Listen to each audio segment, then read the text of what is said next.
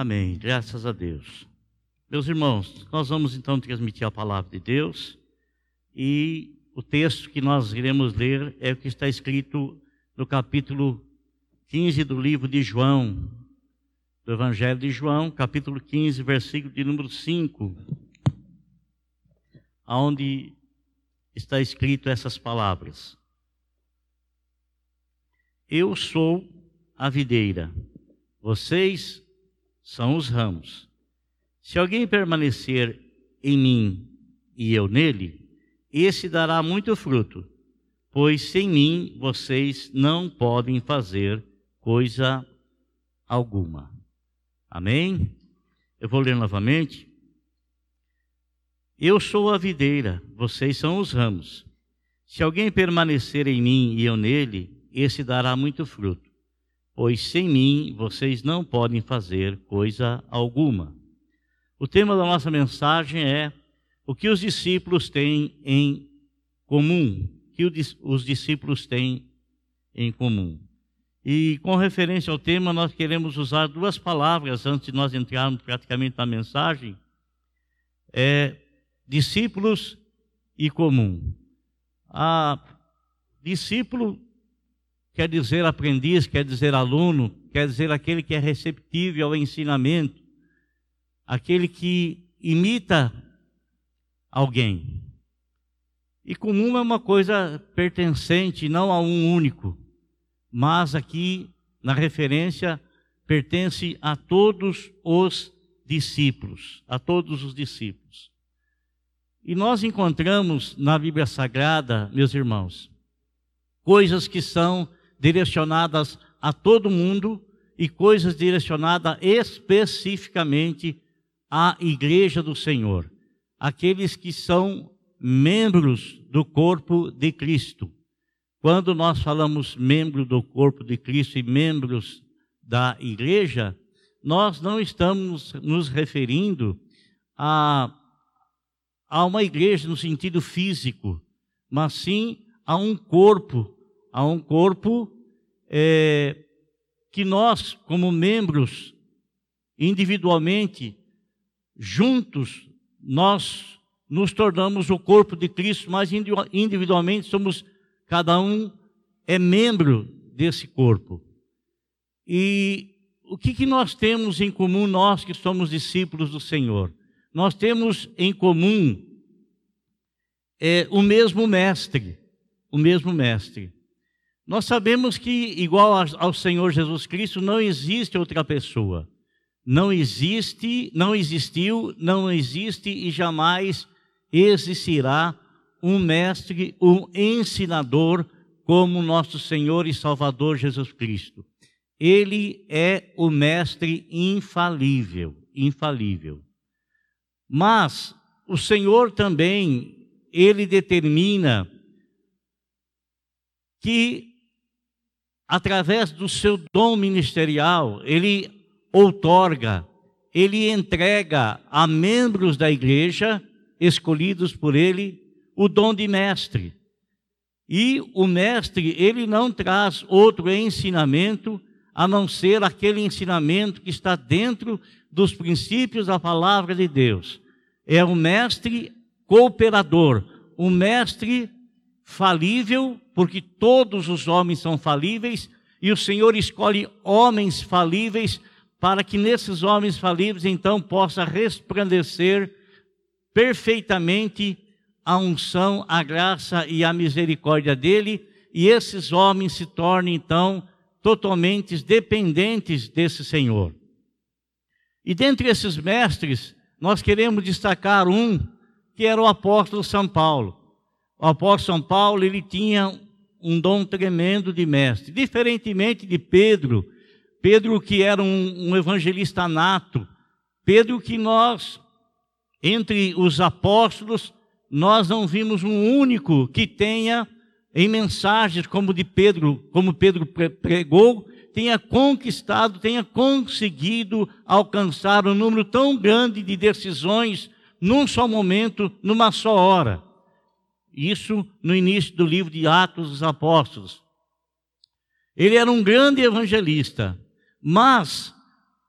o dom de mestre, ele caía com uma luva na vida do apóstolo, do apóstolo São Paulo.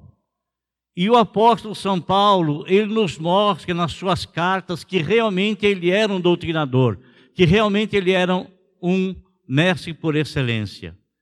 E por ser mestre por excelência, logo aqui no início, no Atos, em Atos Apóstolos, capítulo 20, versículo 7, logo depois, na verdade, oito capítulos depois da conversão, que narra a, a, a conversão de, de, de, de, Paulo, no capítulo 12, no capítulo 20, a Bíblia nos fala que Paulo ele estava ensinando numa cidade chamado, chamada Troade. E quando ele ensinava nessa, nessa, nessa cidade, eles estavam no terceiro andar de um edifício.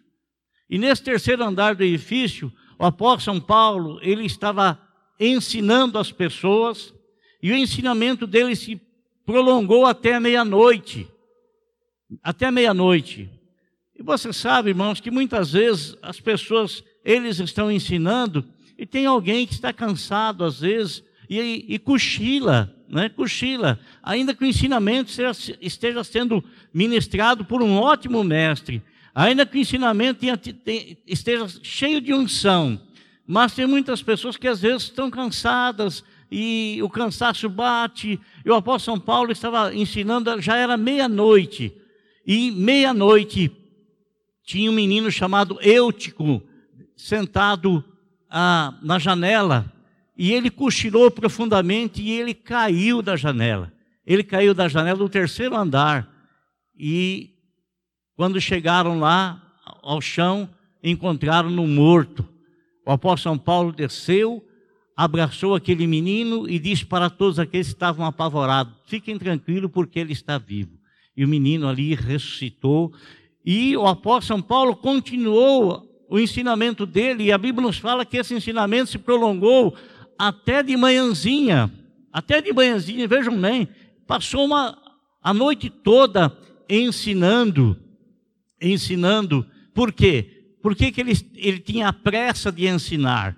Porque no outro dia ele iria viajar, ele ia sair. Ele tinha algo importante para ensinar aquelas pessoas. Ele tinha algo importante e ele não queria deixar deixar de ensinar aquilo que seria tão importante para eles. Então, o apóstolo São Paulo, nós discípulos do Senhor, nós temos, né, como em comum o dom do mestre entre nós, para através do qual o Senhor nos ensina.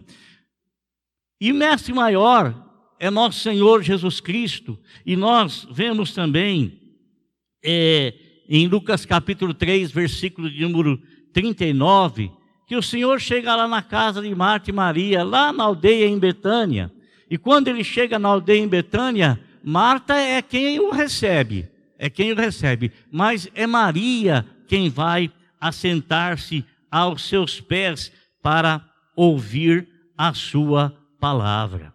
Maria, então, ela estava ajudando Marta nos seus afazeres, mas naquele momento Maria achou por bem, achou por bem assentar-se ao pé, aos pés de nosso Senhor Jesus Cristo e receber de nosso Senhor Jesus Cristo também os ensinamentos é, de Sua palavra. Uma outra coisa que os discípulos têm em comum, eles são filhos de uma mesma família, têm o mesmo pai, têm o mesmo pai, né? É, é, é incrível porque o apóstolo Paulo diz que Deus ele envia sobre nós o Espírito que clama Abba Pai, né? O Espírito que nos leva a falar com o Pai.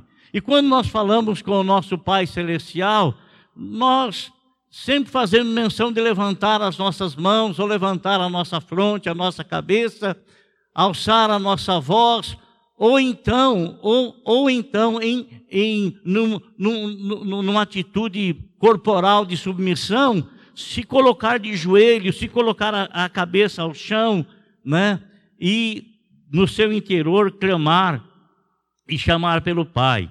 O apóstolo São Paulo, no capítulo 3, versículo 14 e 15 de, de, de Éfesos, ele ensina o seguinte: Por essa razão, ajoelho-me diante do Pai, do qual recebe o nome toda a família nos céus e na terra. Oro para que, com as suas gloriosas riquezas, ele os fortaleça no íntimo do seu ser com poder, por meio do seu espírito. Irmãos, a liderança do apóstolo São Paulo era uma liderança muito forte. E nessa liderança, ele trazia dentro de si uma grande preocupação. Não tem como a pessoa liderar um grupo de pessoas e não ter preocupação com essas pessoas e não ter responsabilidade com essas pessoas. Então, o apóstolo São Paulo, ele dizia que ele, por causa do grupo, do povo da igreja de Éfeso, ele se colocava diante de Deus, diante do Pai Celestial, né? Ele se colocava diante do Pai Celestial e ele intercedia a Deus, que era o Pai, que é o nosso Pai, para que aquele povo fosse fortalecido na força do poder através do Espírito de Deus, através do Espírito de Deus. A gente vê essa preocupação. Você pode ter certeza de uma coisa: você que faz parte do grupo missionário de crianças, você que faz parte do grupo missionário de adolescentes, do, do grupo missionário melhor de juniores, de adolescentes, de jovens, de senhoras, de homens, né? Você que faz parte desse grupo, você que faz parte do diaconato, você pode ter certeza de uma coisa, que aquela pessoa que está como responsável, responsável na, por te liderar, ele leva o teu nome diante de Deus em oração. Porque ele entende que nós somos uma família entendemos que nós somos a família e que nós, como famílias, nós temos e direcionamos a nossa oração a uma única pessoa, a qual nós chamamos de Pai, que é o Senhor Deus que nos criou. Nós então elevamos a Deus em oração a, o nome de todas as pessoas ou do grupo, por não conhecermos o nome de todos, o grupo de pessoas que estão reunidos juntamente conosco ou que nós temos responsabilidade sobre eles. O que os discípulos ainda têm em comum são ovelhas do mesmo rebanho, têm um mesmo pastor. João, o apóstolo João, ele escreve no capítulo 10, versículo 16 assim: Vocês também estão sendo, ou melhor, tenho outras ovelhas que não são deste aprisco é necessário que eu as conduza também. Elas ouvirão a minha voz e haverá um só rebanho e um só pastor. Logicamente, meus irmãos, o que, que nós devemos entender quando o Senhor Jesus Cristo fala: Olha, eu tenho outras ovelhas que não, que não são desse rebanho, que não são de, de, desse, desse rebanho, desse aprisco, né? melhor dizendo, desse, desse aprisco é necessário que eu as conduza também. Oh, quais foram as outras ovelhas que naquela época o Senhor as conduziu para o aprisco? Ele conduziu as pessoas que ouviam, conduziu as, os doze, né? Os onze, melhor dizendo. E a partir do momento que ele ascendeu aos céus, ascendeu aos céus, aquela geração passou, vieram tantas outras gerações e essas tantas outras gerações, elas foram sendo trazidas para o aprisco e foram trazidas por quem? Foram trazidas pelo Senhor. Foram trazidas pelo Senhor. Por que, que foram trazidas pelo, pelo Senhor? Porque a Bíblia nos fala, a Bíblia nos fala que o Senhor é aquele que acompanha, que acompanha a igreja na propagação do evangelho. E a propagação do Evangelho não é outra coisa a não ser um chamamento do Senhor às ovelhas que irão dar ouvidos à sua voz, que irão dar ouvido às suas vozes.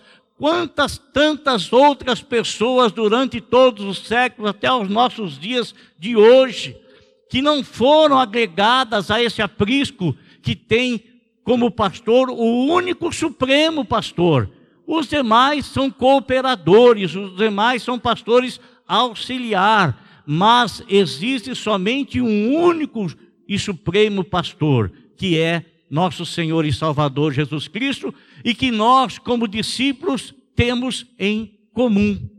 Temos em comum. Qual é outra coisa que os discípulos têm em comum? Os discípulos eles são pedras vivas, formam um mesmo templo. O apóstolo Pedro ele fala em seu livro, em seu primeiro livro, 1 Pedro capítulo 2, versículo de número 5. Vocês também estão sendo utilizados como pedras vivas na construção, na edificação de uma casa espiritual, para serem sacerdócio santo, oferecendo sacrifícios espirituais aceitáveis a Deus por meio de Jesus Cristo. O apóstolo São Pedro, escrevendo a carta, ele nos diz o que nós, como nós somos usados por Deus para sermos edifícios, como pedras vivas, sermos edificados como casa espiritual. E como é que nós demonstramos ser essa casa espiritual? Demonstramos através de estarmos oferecendo sacrifícios espirituais aceitáveis a Deus por meio de nosso Senhor e Salvador Jesus Cristo. É uma coisa muito tremenda isso do Senhor estarmos nos edificando para sacerdócio santo. O que, que é um sacerdote, irmãos? O que, que é um sacerdote? Sacerdote é aquele que fica aqui transmitindo a palavra de Deus. É, esse sacerdócio santo, ele está direcionado a um número específico de pessoas, ou esse sacerdócio santo é um sacerdócio universal de todos os membros que são, que fazem, que formam junto o corpo de Cristo.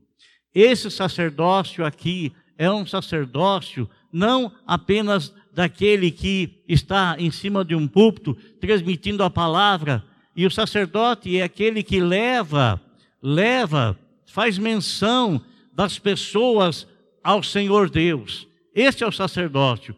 Quando você está fazendo menção do nome de alguém perante Deus, você está fazendo, praticando o ofício de sacerdote. De sacerdote. Quando você jejua em favor de alguém, você está oferecendo um sacrifício vivo ao Senhor em favor de alguém. Quando você está, é, meus irmãos, num trabalho então de intercessão, né? Você já orou por alguém? Com certeza você já orou por alguém. Você ora por alguém? Com certeza. Se você é um cristão, você ora por alguém ainda que você não venha orar por todo mundo, ainda que você não venha orar por todas as gentes, mas o sacerdote, pelo menos, ele tem que ter a responsabilidade sacerdotal com a sua família, com a sua família, né? E sacerdote aqui, amados, nós não podemos ter como sacerdote tão somente o homem, porque existem muitas famílias que não têm mais o homem na casa. Existem muitas mulheres que são viúvas, existem muitas mulheres que estão é, é, separadas, homens que estão separados. Né? Então, o sacerdote aqui é aquela pessoa que leva o nome de alguém em intercessão diante de Deus. Tem muitas pessoas que são solteiras, tem muitas pessoas e essas pessoas, elas conduzem o nome de alguém diante de Deus em oração. Em oração. Então, estão cumprindo com o ofício sacerdotal. Uma outra coisa que os discípulos têm em comum também é que eles são santos, né? Têm o mesmo serviço espiritual.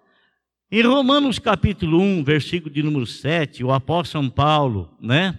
ele ditou a carta e Tércio escreveu o seguinte: a todos os que em Roma são chamados de Deus, ou melhor, em todos em que Roma são amados de Deus e chamados para serem santos. Irmão, o que, que é a palavra santo? O que, que é a palavra santo? A palavra santo quer dizer algo que é separado, algo que é separado e esse algo é consagrado a Deus. Santo não pode ser um objeto específico. Aquilo pode ser usado na obra do Senhor, como esse microfone que eu estou, estou usando na obra do Senhor, e por causa disso esse microfone é santo. Ele é santo no sentido de ser um utensílio usado. Né? os objetos todos que estão aqui, eles são santos? Não, são coisas, objetos que estão sendo usados. Amanhã serão descartáveis, serão jogados fora. Quando fala aqui, Paulo está direcionando essa palavra para as pessoas. Santo é o homem que é amado de Deus e chamado para ser santo. A Bíblia nos recomenda ser de santo, porque o vosso Pai que está no céu é santo. Santo quer dizer uma pessoa que é separada, consagrada ao Senhor. A vida dele é direcionada não como a vida das pessoas que estão direcionadas pelo Deus desse século, pelo Deus desse mundo. Como está escrito nas sagradas escrituras, que o Deus desse século, o Deus desse século, ele não tem nada de santidade. Não tem nada de santidade. O Deus desse século não é separado. Os santos, os homens de Deus, eles são separados para servirem ao Senhor. Então, esses homens, eles são santos ao Senhor. O apóstolo São Pedro, ele fala que muitas pessoas do mundo, muitas pessoas, eles olham para nós, eles não vê na nossa vida graça nenhuma. Graça nenhuma. Eles, na verdade, eles não entendem o porquê que nós gostamos de estar tanto na igreja. Eles não sabem, eles não entendem o porquê que nós dizimamos a igreja sem ninguém nos forçar.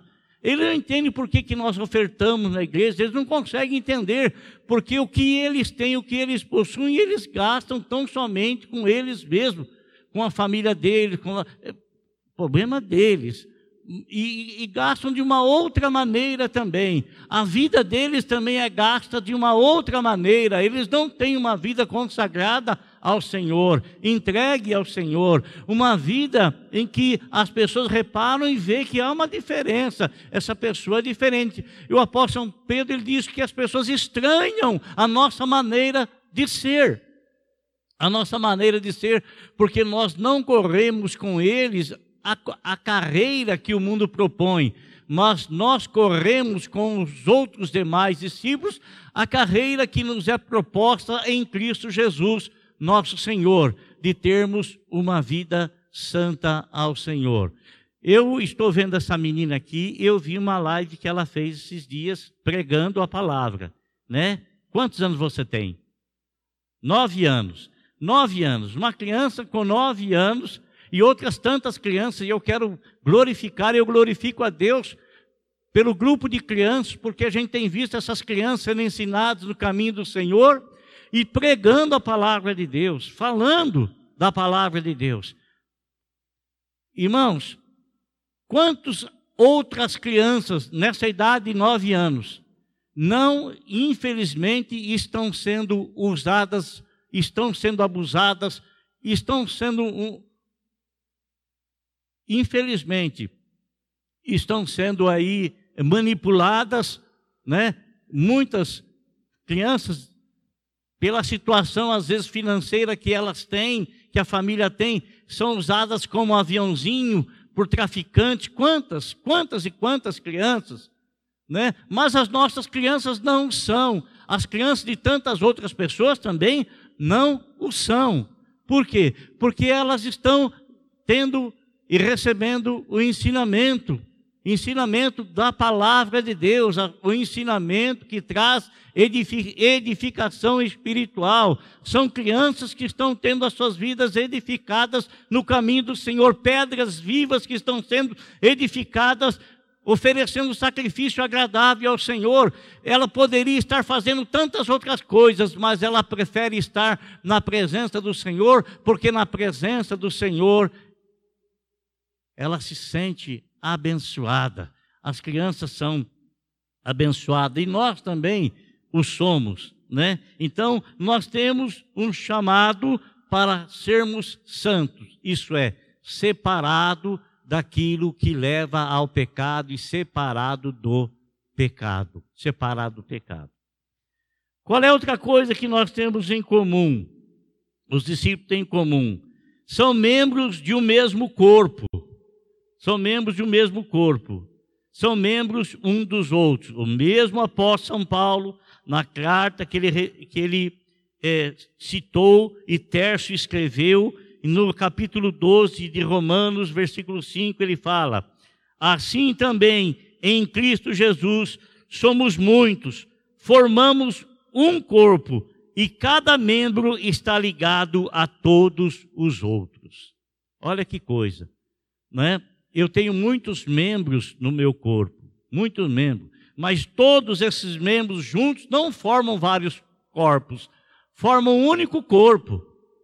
Formam um único corpo. Assim somos nós como igreja. Somos nós como igreja. Faz sentido isso? Sim, faz sentido. E como é que faz sentido? Por exemplo, nesse meu corpo, meus irmãos, quando eu sofro qualquer situação, qualquer situação, qualquer situação em um dos membros, todo o corpo sofre, todo o corpo sente aquilo. Assim é a igreja. A igreja que somos nós, quando sabemos alguma coisa que acontece com um membro, com alguém, com a... nós estamos ligados, e por estarmos ligados, nós sentimos também. Nós sentimos aquilo que a pessoa está sentindo. Se ela se alegra, nós estamos alegres também. Como é bom nós ouvirmos testemunhos, não é verdade? Como é bom. É, esses dias eu li um testemunho aqui de uma irmã que ela fez concurso, ela passou no concurso e, e algo que ela não sabia, algo que ela não sabia. Ela fez o concurso e passou. E no ela agir, ela aprendeu e ela pediu para o Senhor, né? Pediu para o Senhor abençoar as coisas que ela fazia. E, e foi tão agradável as coisas que ela fazia que ela foi subindo assim, as pessoas só confiavam nela para realizar as coisas, para fazer as coisas. Né? Como ficamos contentes quando nós ouvimos aqui a semana passada, retrasada, se não me fala a memória, o irmão Laércio falando do câncer que ele tinha e que ele foi abençoado pelo Senhor e encontrou a cura. Isso não nos alegra, nos alegra da mesma forma que sentimos a tristeza quando ouvimos alguém falar que está numa situação aí, é, é, é, que está, foi alcançado por uma doença como essa, nos entristece da mesma forma, porque nós estamos ligados. Da mesma forma que uma notícia boa nos alegra, uma notícia triste nos entristece, referindo-se à, à, à membresia, aos irmãos, quando citam essas coisas. Então, é, nós somos, formamos um corpo e cada um membro, e cada membro desse corpo está ligado. O que também nós temos em comum? Nós somos ramos da videira. Formamos a única videira. O, o, o, o texto que nós lemos. Eu sou a videira, vocês são os ramos. Se alguém permanece em mim e eu nele, esse dará muito fruto, pois sem mim vocês não podem fazer coisa alguma. Irmãos, esse é um, um, um, um, versículo que o Senhor Jesus Cristo está falando no capítulo 15 de, de João, e João escreve o que ele fala. E nosso Senhor está falando da videira verdadeira. E a videira verdadeira, ele faz uma comparação entre nós e ele. Ele como tronco da videira e nós como os galhos, os ramos dessa videira. A videira, ela não pode dar fruto se ela estiver desligada do tronco. Não pode. Não pode. Como nós falamos para os irmãos aqui agora, nós somos chamados para sermos santos, para darmos frutos espirituais. E nós também devemos entender que nós somos chamados pelo Senhor e nós estávamos perdidos no mundo lá fora, mas o Senhor nos resgatou, Ele nos encontrou, Ele nos buscou, Ele nos chamou e nos colocou para sermos aprendizes dentro do seu aprisco. Dentro do seu aprisco. E Ele fala para nós que não fomos nós que o escolhemos. E que não foi a salvação produzida em nós pela nossa própria bondade. E que tudo aquilo que nós realizamos para o Senhor, nós não fazemos se não for por graça e misericórdia dele. Se não for por graça e misericórdia da pessoa dele, nós não podemos fazer coisa alguma. Isso quer dizer que todos nós, que uma vez somos chamados pelo Senhor, somos salvos pelo Senhor, somos santificados pelo Senhor, e o somos então para produzir frutos. O fruto é a característica de que o galho está ligado no tronco, de que os ramos estão ligados no tronco. Por isso, quando o Senhor fala sem mim nada poderes fazer, é porque se nós que somos, com, que somos, com, é, é, é, que somos comparados aos ramos de uma videira, nós não podemos produzir fruto nenhum, nenhum, nenhum, se não estivermos ligados nele. Porque na verdade é ele que produz através de nós. É ele que produz através de nós.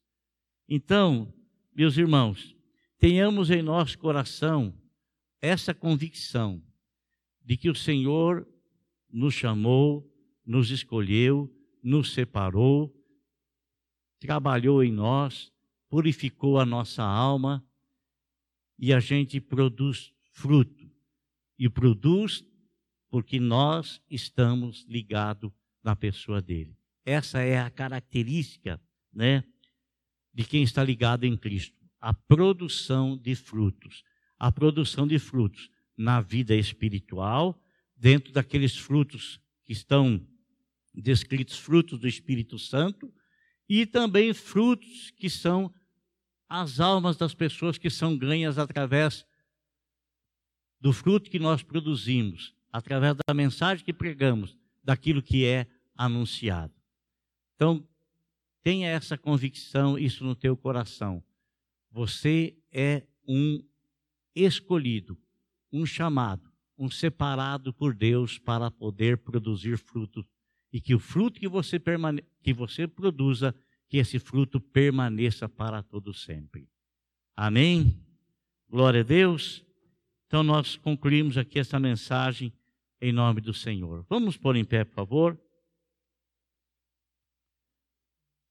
Você que está aí nos assistindo, que Deus te abençoe e saiba que você também é um achado do Senhor, é um escolhido do Senhor, é um separado do Senhor e é alguém que o Senhor chamou para produzir frutos. Se você não estiver produzindo fruto, é porque você não está permanecendo em Cristo Jesus. Se nós não estivermos produzindo fruto, é porque nós não estamos permanecendo no Senhor Jesus Cristo. Senhor nosso Deus e nosso Pai, nós queremos agradecer ao Senhor por essa noite, por todos os irmãos que estiveram aqui conosco, aqui na igreja, e esses que estão nos assistindo através da internet, que as tuas mãos sagradas e santas estejam sobre todos eles, abençoando-os, dando a todos, ó Senhor, uma semana abençoadíssima, uma semana de grandes vitórias, em nome do Senhor e Salvador Jesus Cristo. E nós já te agradecemos, ó Deus, por tudo quanto o Senhor vai fazer por nós nessa semana, que vai ser uma semana de grandes bênçãos, de grandes vitórias, em nome de nosso Senhor e Salvador Jesus Cristo. Amém. Vamos encerrar o culto, dar a benção apostólica em nome de Jesus. Que o grande amor de Deus, nosso Pai, a graça de nosso Senhor e Salvador Jesus Cristo e a comunhão do Santo Espírito permaneça com todos vocês hoje e sempre. E você, meu amigo que está nos assistindo, que Deus te abençoe, que você tenha também uma semana abençoadíssima e que a graça do Senhor, a paz do Senhor permaneça em teu coração em nome de Jesus. Deus abençoe a todos, uma boa noite, paz seja com todos. Deus abençoe.